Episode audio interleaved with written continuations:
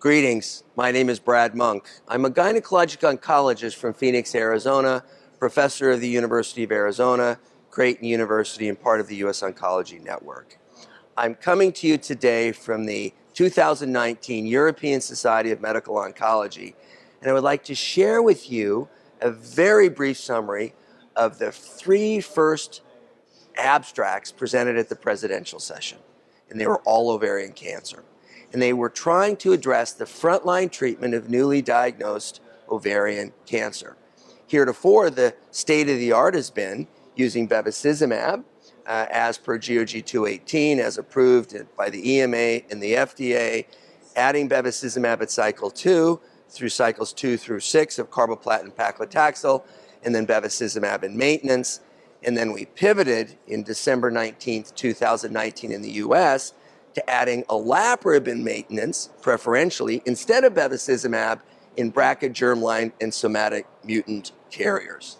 And then at this meeting, we showed in three studies that there was activity of PARP inhibitors beyond BRCA.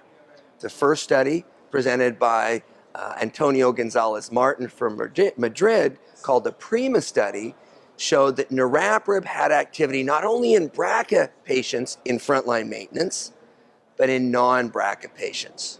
Okay, and there was a really dramatic, I would say dramatic and unprecedented activity in the non-BRCA patients, but had who had a homologous recombination repair deficiency molecular signature with a hazard ratio of 0.5. Very, very provocative, really unprecedented. So they had about 30% that were BRCA. Of course, it worked. We showed that with olaparib and SOLO-1.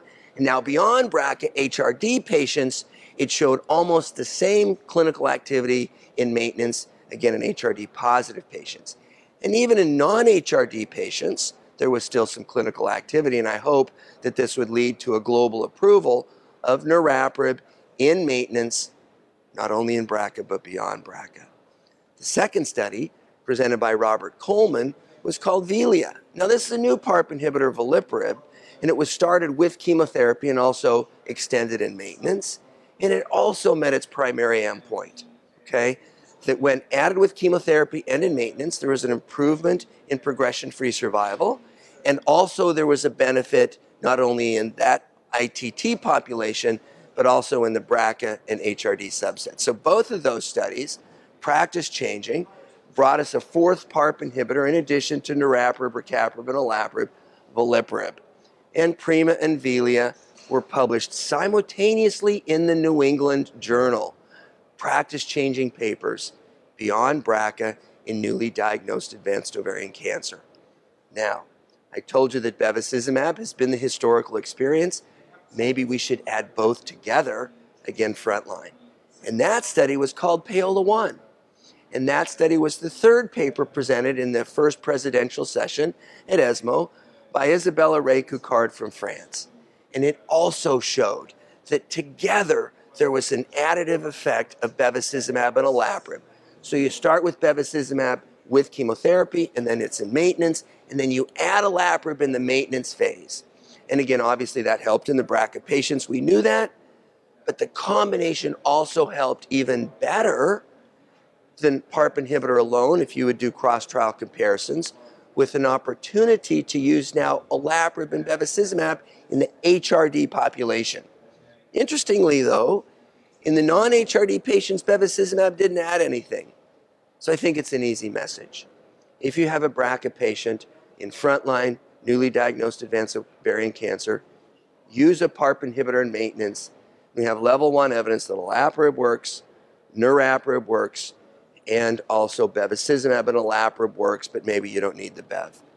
In HRD patients, an additional 20 to 30%, veliparib works, niraparib works, and you could even use the combination. And in the HRD negative patients, maybe either niraparib or bevacizumab. So we're trying to molecularly characterize the triage of newly diagnosed advanced ovarian cancer to PARP alone, PARP Bev, or Bev alone. Thank you. Please read these papers in the New England Journal Prima, Antonio Gonzalez Martin, and Velia, Robert Coleman. Thank you.